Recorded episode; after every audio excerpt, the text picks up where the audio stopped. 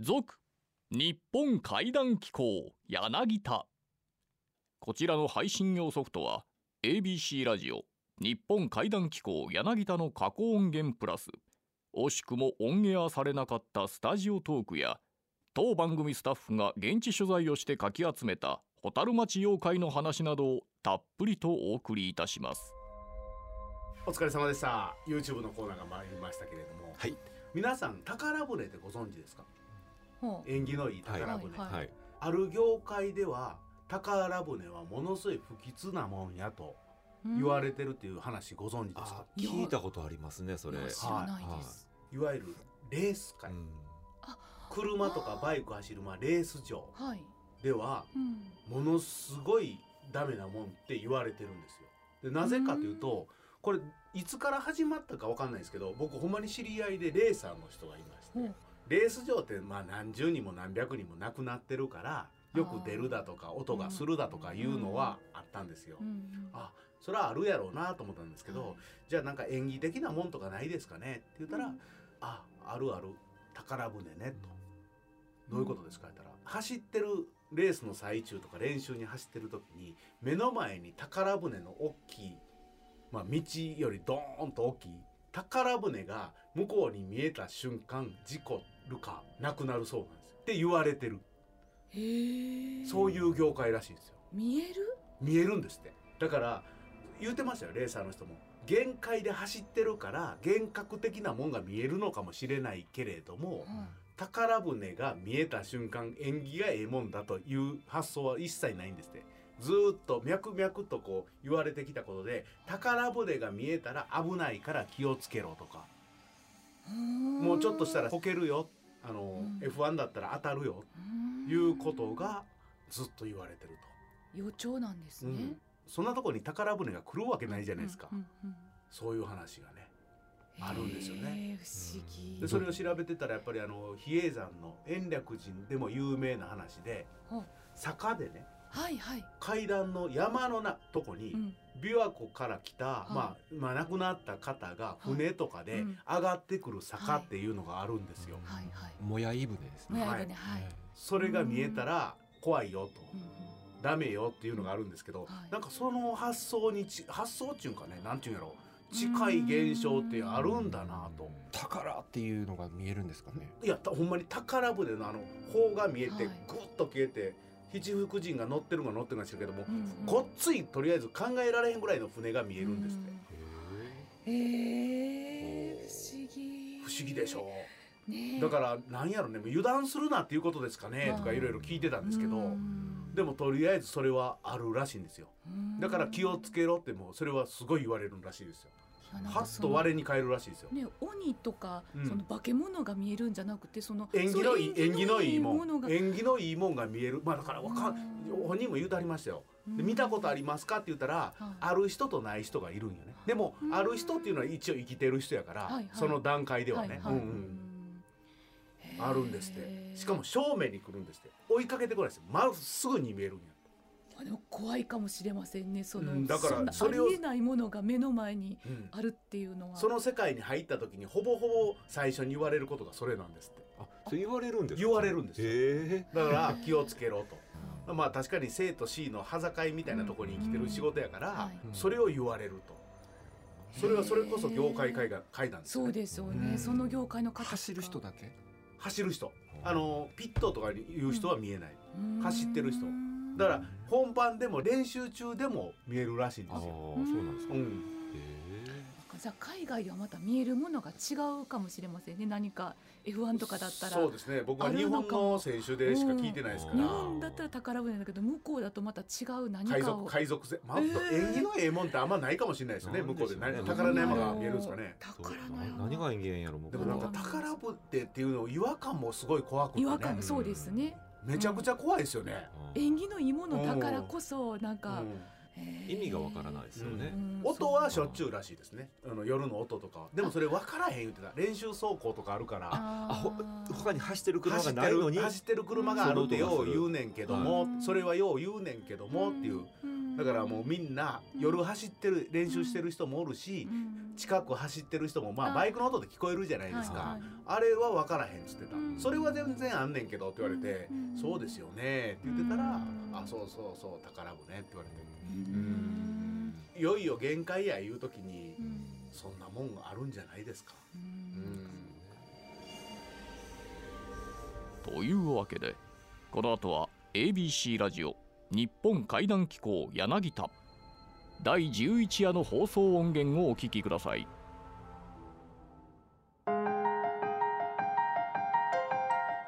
真っ暗な夜と真っ白な朝が出会う頃魔界の扉が不思議な音を立てながらそっと開きます。ゆっくりとゆっくりと扉の中へ足を踏み入れてみてください。日本怪談機構柳田。この番組の任務は古から伝わる豊かな文化民族学を創始した柳田国男イズムを継承するべく全国各地に埋もれている怪談奇談地元だけに脈々と伝承されている言い伝えなど我々の理解を超えた非科学的現象を音声データとして100年後の未来へ残すこと。本日の夜勤担当者は民族と怪異の関わりを求め続けて半世紀。怪談界の音体堤邦彦さん。日本妖怪伝承。ここでは知ってそうで深くは知らない妖怪伝承の基本の木をレクチャーしていきます。本日のテーマは鎌倉時代に書かれた絵巻物長谷尾競争史にある奇怪な物語。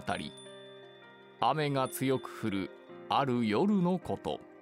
平安時代初期の漢学者であった木野長谷尾が朱雀門を通り抜けようとした時のこと。長谷尾の前に男が立ちはだかる。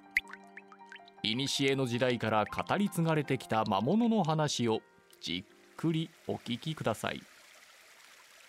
えーこんばんは、えー、堤邦彦です今回はですね平安京に関する話になるんですけれども平安京の門に関する話っていうのは今一番有名なのはあの羅生門というですねあの芥川の小説になったりしているあれですけれども実はあのちょっと小ぶりのその大々理の中の朱雀門にも実にあの奇妙な話が一つあるんですね。今日のお話の主人公はですねあの木の長谷尾という人なんですね。この木の長谷尾という人はですね平安時代のまあ貴族であるわけなんですけれどもある時ですねこの人中納言という位も高いんで直にですねいろんなその天皇の周りの仕事をしたりするんですけれどもあのある時ですね朱雀門を通り抜けて行こうと思ってる時に門の上から声がかかるんですね。で「おいおいおいお前は木の長谷尾だろう」とか言われてで実はこの声をかけた主がですねこの朱雀門に作っている鬼のような妖怪変化なんですけれどもこの変化のものがですね言うには「あなたはすごろくの名手と聞いたが」って言うんですね。すごろくなんです。あれはあのゲームって言ってもあの才能名含めていろいろですね偶然性のゲームなんであの賭博が流行ったんですよ。博打ギャンブルですね。でその宮廷などでギャンブルされてなんかその非常にすっからかんになる貴族が出てくるんでこれは困るわっていうので実際にね689年ですねあのすごろく禁止令っていうのが出てたんですよ。でそのぐらい逆に言うとあの貴族社会の中ですごろくむちゃくちゃ流行っててこの木の長谷尾っていう人はすごろくの名手だというふうに知れ渡っていたので鬼すらも知っていてですね「お前俺と勝負しないか」って言い出すんですね。今だったらねここに100万円あるからとかお金になるけども当時お金ないからどうするかっていうと鬼が言うにはですね俺がもし負けたらばあの美しい女をお前にやろうって言うんですね。で昨日長谷の方はあのいつも通りにすごろくをしてるともう鬼がコテンパンにやられちゃうんですね。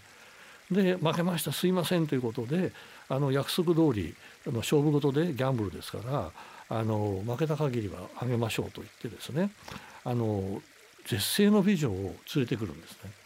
ところがね一つだけ条件あるよっていうのをねあの今から100日間この女に一本も指一本触れちゃいけませんよあの見てるだけにしてくださいねっていうのでないとあのあなたの望みは全て叶えませんよっていうことを言うんですね。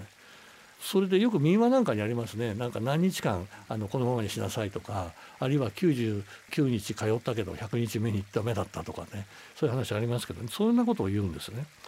でその触れたらあかんでって言うんだけどもここが昨日汗をめばいところで我慢ができないんですわ。80日ぐらいしてそこまで我慢してるんだけどもうダメだって言って絶世の美女に触れてしまうんです抱きついてしまうのかな。なんかそうしたところがね不思議なことに女の人が溶けてしまうただの水になってしまったっていうんですね。で空見たことかっていう我慢できないからこうなるんだよっていう話でねこの話が木の長谷雄の逸話としてですねあの長谷雄造詞という中世の物語に出てくるんですね。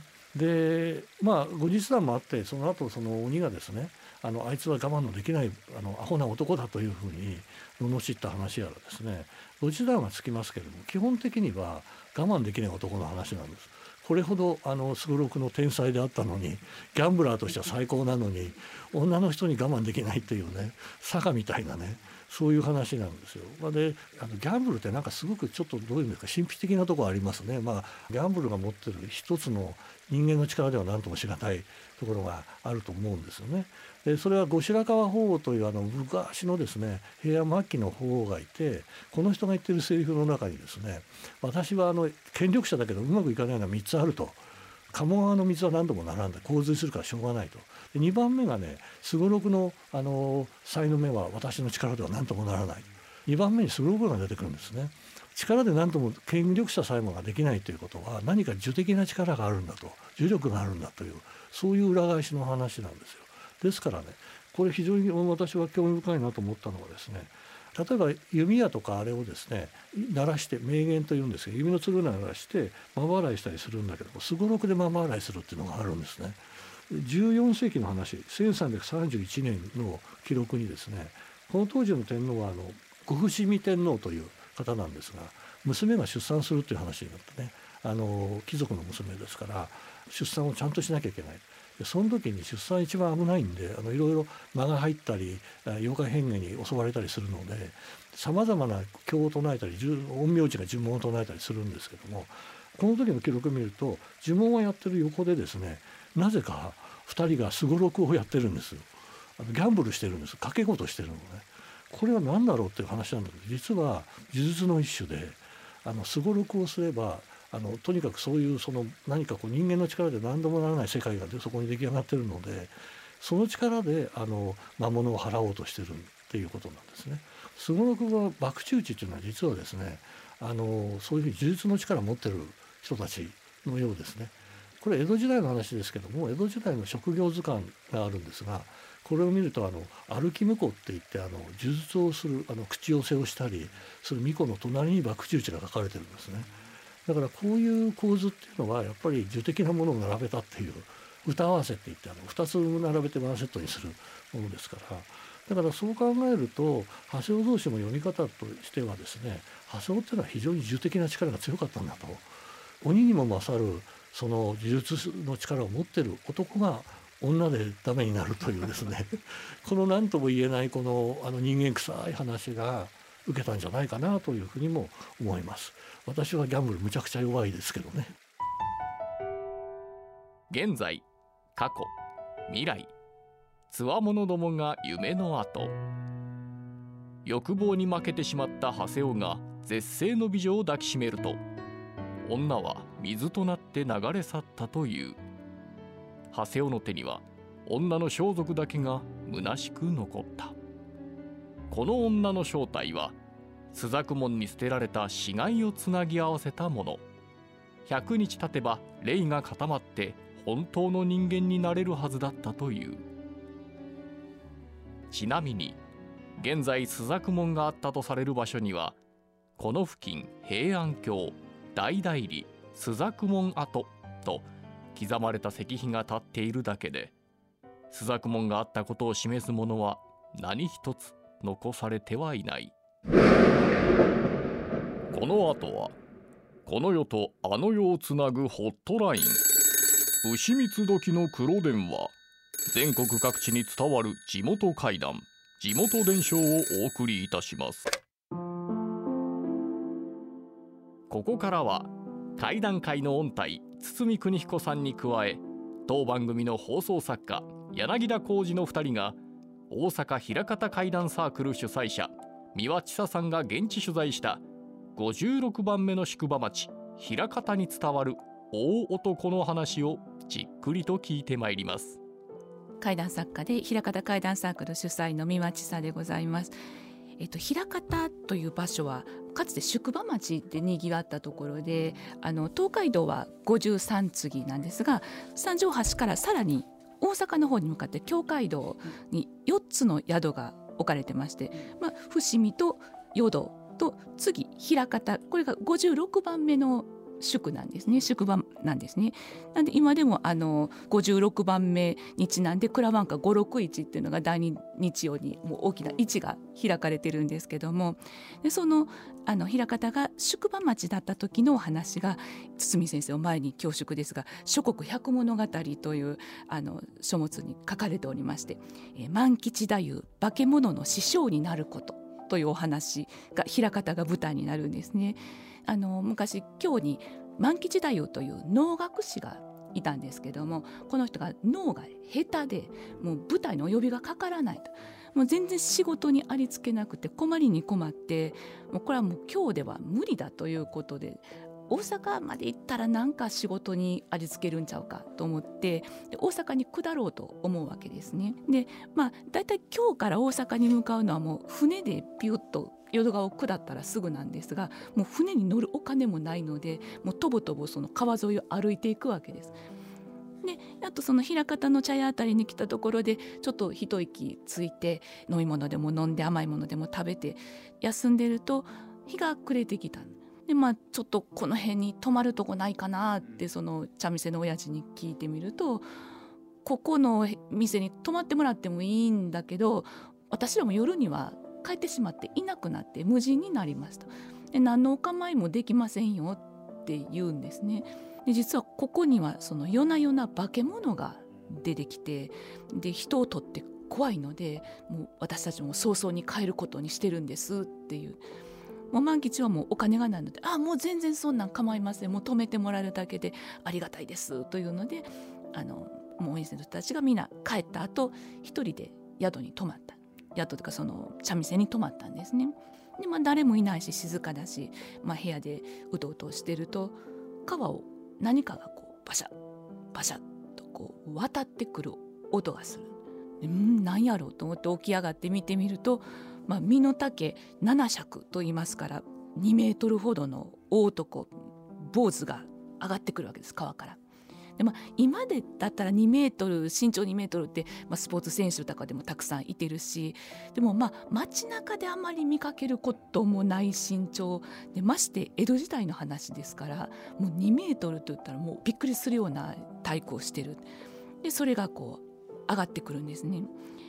で万吉はそれ見て「いや化けるってそんなもんちゃうで」ってその化け物に声をかけるわけです。そんなもんで化けたとは言われへん。まだまだやなって言う。で坊主が「そんなことよその方は一体何者じゃ」って言うので万吉はその「私は今日の化け物じゃ」って。ここに化け物が住むって聞いたから会って上手か下手か腕試しをして上手だったら師匠になってもらう。下手なら弟子にしようと思ってここに泊まってるのじゃっていうわけですね。で坊主はだったらその本の化ける腕前を見せてもらおうって言うんです。で分かったって万吉はそのつづらから能の装束を取り出してで面をつけて装束着てで鬼になって見せたんですね。で坊主は驚いてなんてうまいんだろうってえじゃあ女にも化けることができるかっていう「うん安いご用や」万吉はまたつづらから衣装を出し面を出してでつけて女になる。で坊主はいやもう上手でびっくりしました。どうぞ私を弟子にしてください。で私は川向かいの高槻の方のえのきの下に住むキノコです。で数年ここに住んで人を驚かせております。もう今日からはあなた様の弟子にしてください。っていうわけですね。で万吉はうんまあよかろうよかろう。でしてその方の苦手なものは何じゃ？って聞く。坊主は私は3年もののぬかみその煎じ汁が苦手です。っていう。でその方はと聞かれて万吉は私は大きなる鯛の浜焼きが苦手でもうあれを食べたらもう魂が抜けてしまう気がするっていうで語り合ってるうちに、まあ、しらじらと夜が明けてきてで化け物はボスはまた川を渡って帰っていったわけです。で翌朝万吉はその宿の主人たちや周りの人たちにその夢の話をした。でその3年もののぬかみその煎じ汁を作って川向こうまで渡ってでその高槻川の人とも相談して探してみるとなるほどえのきの木の下に古びたキノコが生えてた。でこれかということでそのぬかみその煎じ汁をかけるとたちまちじみじみとなり消えた。でその後化け物は現れなくなった。というお話。え万吉太夫化け物の師匠になること。というお話でございました。いやあのね諸国百は面白いですね。こういうね化け物をやっつける人間っていうね、うんうん、ここが面白いところですよね。ね。うん、だからあの怖い怖いと言ってるだけじゃなくて作戦を立ててね、はい。はいあの何とかしてなあかんなって言って、うん、それをその結局は化け物以上の知恵を出してしまったっていうようなね、うん、こういうあの話はね一休話ってあの一休さんの話にもね、はい、結構あ,、ありますね、だからあのトンチも含めてね、あの妖怪変化より知恵のある人間というちょっと上位に立つっていうかね人がね、これやっぱり江戸時代怪談の一つの特色でね。だからあのそれでもう一つ面白いのは能太夫っていうのが面白いですよね。そうですね。うん、でやっぱり能役者はあのもう人間の世界じゃない有限の世界に入ることができるような人だってだから、あのそれが表をつけて衣装までつけたらもうパワーすごいわけで、化け物以上になっちゃうっていうね。化け物のびっくりしたですよね。でねあの能役者はそうやってもうかなり優れた技能を持つんだけども。同じ時代ですけど百物語はだいたい1670年から80年ぐらいだと思うんですけども、この時代にあの歌舞伎の世界が能を真似してもっと簡便にできないかと、そのそのそのあんまりこうなんだ衣装だなんだであのやらないでもできないかといって地顔であのできないかなと思うんですよ。で山中平九郎という人がいてねあのこの人2メーターぐらいあったらしいんですけど歌舞伎役者で。でそれが初めて鬼役を披露した人で人間でも鬼ができますよって言って自分の歯を抜いちゃってね歯のない口をバカッと開けてねそれで2メーターの男が歯のない大坊主みたいなやつがあの宙に顔を塗って出てくると精進の鬼になるっていうの でこれが大喝采でね江戸時代の人は冷静だからあ人間でも鬼できるんだってふうに思っちゃったんですよね。なるほど。そういう人たちだからやっぱりあの妖怪変化以上に俺たちは知恵あるぞっていうことをできるのはやっぱりそういうあの物事に対してですねすごく人間の知恵を出すのがやっぱりこの時代の階段の一つの特徴かもしれないですね。非常にそれはそういう意味では百物語面白いですね。面白いです。うん、はい。ありがとうございます。ありがとうございます。日本怪談機構柳田では全国47都道府県にお住まいの皆様からの地元だけで伝承されているちょっと昔のお話をお待ちしております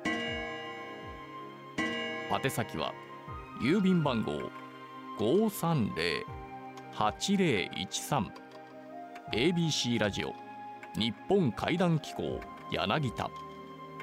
メールアドレスは怪談アットマーク ABC1008.com 階段アットマーク ABC1008.com その際には必ず連絡がつながる電話番号を明記してください。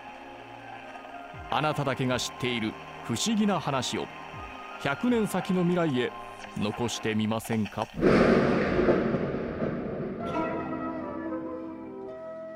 日本怪談機構柳田もいよいよ終盤。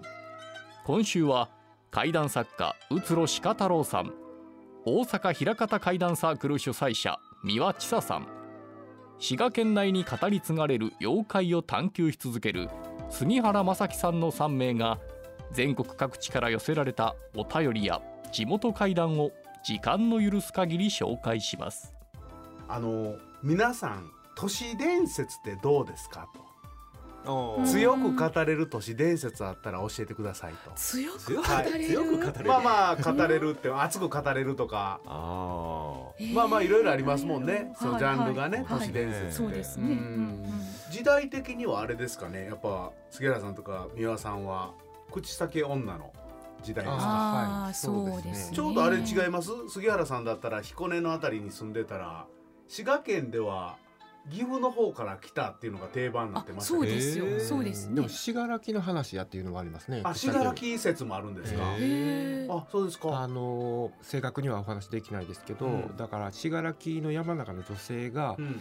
京都側やったかなの麓の男性に会いに行く、うん。会いたいがためうにん夜会いに行くんですけど、はいはい。その普通の姿で行けば、うん。山中はこう怖いですから、うん。襲われるからこう口をこう大きく書いてなんかこう人参かなんかこう刺しあてー。そっちですか？でこう好きな人に会いに行ったっていうのはいはい。がなんかこう口先女の始まりやみたいなことが、その話初めて聞きました。ね。初めて聞きま逆発想ですね。うんうん。ーなんかそそれが僕は好きですね。なんかこう、うん面白いですなんかこねう妖怪とかなんか「いや」とか「ギャ」とかって言うんじゃなくて、はいなんとなくこう染みてくるっていうのがこう、うんそのそう風景を見てたらうんあなんか美しいなとかこうんうなんかその妖怪とかの中にこう好きな人に会いに行くためにこうそういう格好していっはいてるっていううん。そういう背後うんそういう背景があるのがうん。人参を加えてやったかなうんちょっとはっきり覚えてないんですけど牙みたいな感じでってことですかね。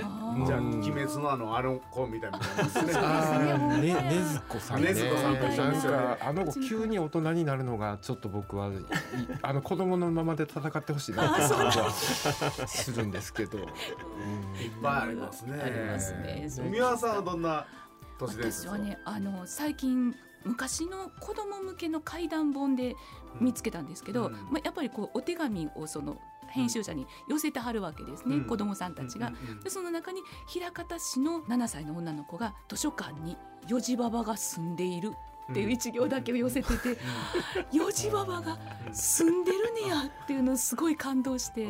なんかいやこの子は何を見てそう思ったんかなってもう多分もう今はもう30過ぎのお母さんになってはる年齢でしょうけれどもああそうかそうか昔のやつですもんね。昔の本ですからね、わざわざそのよじばばが住んでいるってはがきに書いて出版社に送ってんやろなって思ったらなんかすごいこう楽しくなって、はい。まあ、都市伝説は都市伝説ですけど。よじばばはいますね。よじばばいますかいますね。あの犬上郡っていうところ、はい。多賀町っていうところがあるんですけど、そこの高速道路の下にこうトンネルみたいなところはいあるでしょ？よく、はいあのはい。車通る。そこによじばばっていうのは出るって言われてまえしたね。トンネルの下に出るんですか？そうです。トンネルのところによじばばが出るっていう。だから何をするのかわからないんですけど、はい。よじばばっていうのはちゃんと音として伝わってるというかありますね。よじばばですね。えあれ地域によったら五時ババもいるんですよ。あはいはい、うん。時間連れていくんやと思って。うんあそうですね。うん。4時44分とか、ね、4時44分とかね。5時55分といろいろね。なんか子供の発想っていうかねすごいですよね。そうです。ねうん。4時半ババアとか4時半ババも。いる4時半もいる。いやいや中途半端。い。いやなんかそういう風になってくるかなって今おあるかなそうです。ね聞きして。小刻みに刻んで。えあのなんとかババアとかそのおばあさんがうんゆっくりな人が足が速いとか。ダダッシュババアダッシュとかねババアとか。うんあの越していくとかね。うん。はい。はいなんかそれ俺子供の発想ですごい好きなんですけどね。ああそうですね。うん。うんうん追い越したら別にええやないかと思うんですけどね。うんうんうん追い越したらね。そうですね。うん。うん。ライダー系もあるじゃないですか。いわゆる首なしライダー。系もね。あれもなんか僕エクソシストから来てんのちゃうかなとかね。もっと古いんじゃないですか。もう中世の騎士のあの首なしの騎士とかか。その辺だからぐら。いから。うん。基本的に人が怖がるとかいうのがパターン化されてるんちゃうかなと思うんですよね。古今東西一応ひな形的なものはあるのかもわかだらないですね。からギャップがあるんでしょうね。うん。そっち系統のことで言うたらね。はい。うん。それがいろいろこうバージョンアップされて。バージョンアップとかね。その地域によったり時代によったりっていうのが生まれてくるんですよね。ね。はさっきのね口先女なんですけどうん。も、あの 口だけ女。僕のねうん友達高校の時の友達が夏休みに、うん。あのお母さんの田舎に帰ったんですって、うん。お母さんの田舎がねえーっとお岡山かとかあっちの方なんですけど、そしたらその田舎のところにいとこがいてちっちゃいね、自分よりも年下のいとこがいて、まあ、小学校の時の話ですよ、うん。いとこが小学校1年生がなかったって。でそのいとこの男の子がうんセミが怖くて嫌いでびっくりさせたろうと思ってセミを取って、うん。でほらーって見せたんですね、そしたらその子がすごいびっくりしてわーって悲鳴上げて裸足のまま家へ飛び出して、で全然帰ってこないと。うん。でもう3時間4時間ぐらい経ってもうもう日が暮れてからうん。家帰ってきてもう泥だらけになって、うんでお母さんに「どこ行ってたん?」って怒られたら、うん。その子が言うには「うんいやもう走って逃げたら、うん口先女がおってうん。追いかけられて隣の町まで逃げたと走って、うん。でも全然もう逃がしてくれへんからぐるーっと回ってやっと口先女を巻いてうん。ここまで戻ってきたって泣きながら言うんですって、うん。だから口先女っておんねんってそういう人は言ってたんですけど、何なんですかねこれ、めっちゃ足速いとかいろいろ特徴ありますよね。はああそうなんですね。っちゃ早いんですねうん。口先女は、は子供の発想ですよね。そうですね。うん。子供足早いと子供が怖いんですよね。怖いとか、うん。足速いやつが偉い、子供の発想。であと苦手なもん。ポマードって大人のもんでしょ、そうですね。うん、で当時、あのーマスクものすごい違和感ありましたよね。そうですね。だから78年とかしてる人いなった79年やったって記憶があるんですよ、うん僕口先女入った時に、当時マスクなんてしてるやついませんでしたもん。いいないですね。今だったらあんまり伝承されない話やと思いますよ、みんなコロナ禍でマスク当したてるから。り前やからだからコロナ禍になった時に僕、口先女が復活するかなと思ってたんですよ、はいはでも全然なかったですいようないですね、ん。一般的になりすぎて逆にこう怖くないみたいな感じになるんですかね僕らは言ってたのは僕らはならないだろうって言ってたんですよ。なんでかって言ったら外した時の違和感の顔のが怖い人いますよ。ひげめっちゃ生えてたり あえ意外と長かったんやとかは意外としゃくってたんやとかあるじゃないですか。マスク美人っていう言葉がえね。えそうですね。はいそうだからもうほんならやっぱりこれはないんじゃないかと。うんだからあれは違和感の違和感なんですよ。マスクしてる人でさえ違和感の時代にうん「私綺麗って言ったら剥がしてうん。もう一回マイナスが出てくると。はいはい。子供の発想やなといつも思うんですよ。でもねこの間、あの子供向けのちょっとイベントをやったんですよ、でそれの時に口先女の話をしたら、うん。でまあのポマードって言うと逃げていくんだよってはい。話をすると、ポカーンってしてて、はい。今の子ポマードを知らないんですよね。そう。あこの話は通じひんねやとか思ってこれは困ったなって思ったんですけど、ね。うん。あの時はだから流してるリリーゼントじゃないですけどポマードのおっちゃんが大人の象徴でしたもん。あの匂いとね匂いと。整髪料の匂いと、ね、親父の匂いやなって、ポマードってね。おっさんの、の匂いっていうだからおっ感じ、さんは口先女より強いって話ですもんね。あそういうこと？そういうことでしょ？だからポマードのおっちゃんには口先女来ないってことでしょ？そうそうですね、ん。会うのは子供なんです、ね、会うの子供でしょ？うん。そうか。私綺麗なんてまず言わないです、ね。言わないですよね、はい。そうですね。子供の発想ですよね。とそうですね。僕はいつも思うんですよ。まあそう言われたら怖いかもしれない、子供にしたら、で私綺麗って言って。でそれで綺麗って言わんとあかんって、うんうん。そこだけなんで大人のよいしょ入んねんっていつも思うんですよ。そこだけなんで大人やねん。そうかな。そうなんですよ。だからなんかトイレでね赤い髪青い髪とかはい。い。う話あるじゃないですか。うんうんうんあれ結局子供の発想やからどっちでもアウトなんですよね。そうですね。赤って言ったら血うん。血が出る。うん。青って言ったら血抜かれて真っ青になるなるってね。僕血抜かれて真っ青になるっていう発想が好きでね。あうん。ー結局うんうん。何でもあかんねやんっていうあそう話そうですね 声聞いたら終わり。声聞いたら終わり瞬間で終わりなんやっていうね、何番目のトイレ入ったらあかんとかね。あそうありましたね。発想が僕好きなんですよ。ありましたね4番目とかね。そうですね。トイレの花子さんもトイレの花子さんも。トイレはいろいろいますよね。百鬼夜行の魔物たちが真っ白な朝に少しずつ少しずつ飲み込まれていく頃。今週の日本怪談機構柳田はこれにてしばしのお別れこの続きがどうしても気になる方は YouTube チャンネル「続日本怪談機構柳田」でお楽しみください。それでは最後に日本民族学の祖柳田国夫が残した言葉でお別れしましょう。我々が空想で描いてみる世界よりも隠れた現実の方がはるかに物深い。日本怪談機構柳田番組ナビゲーターは小早川秀樹でした。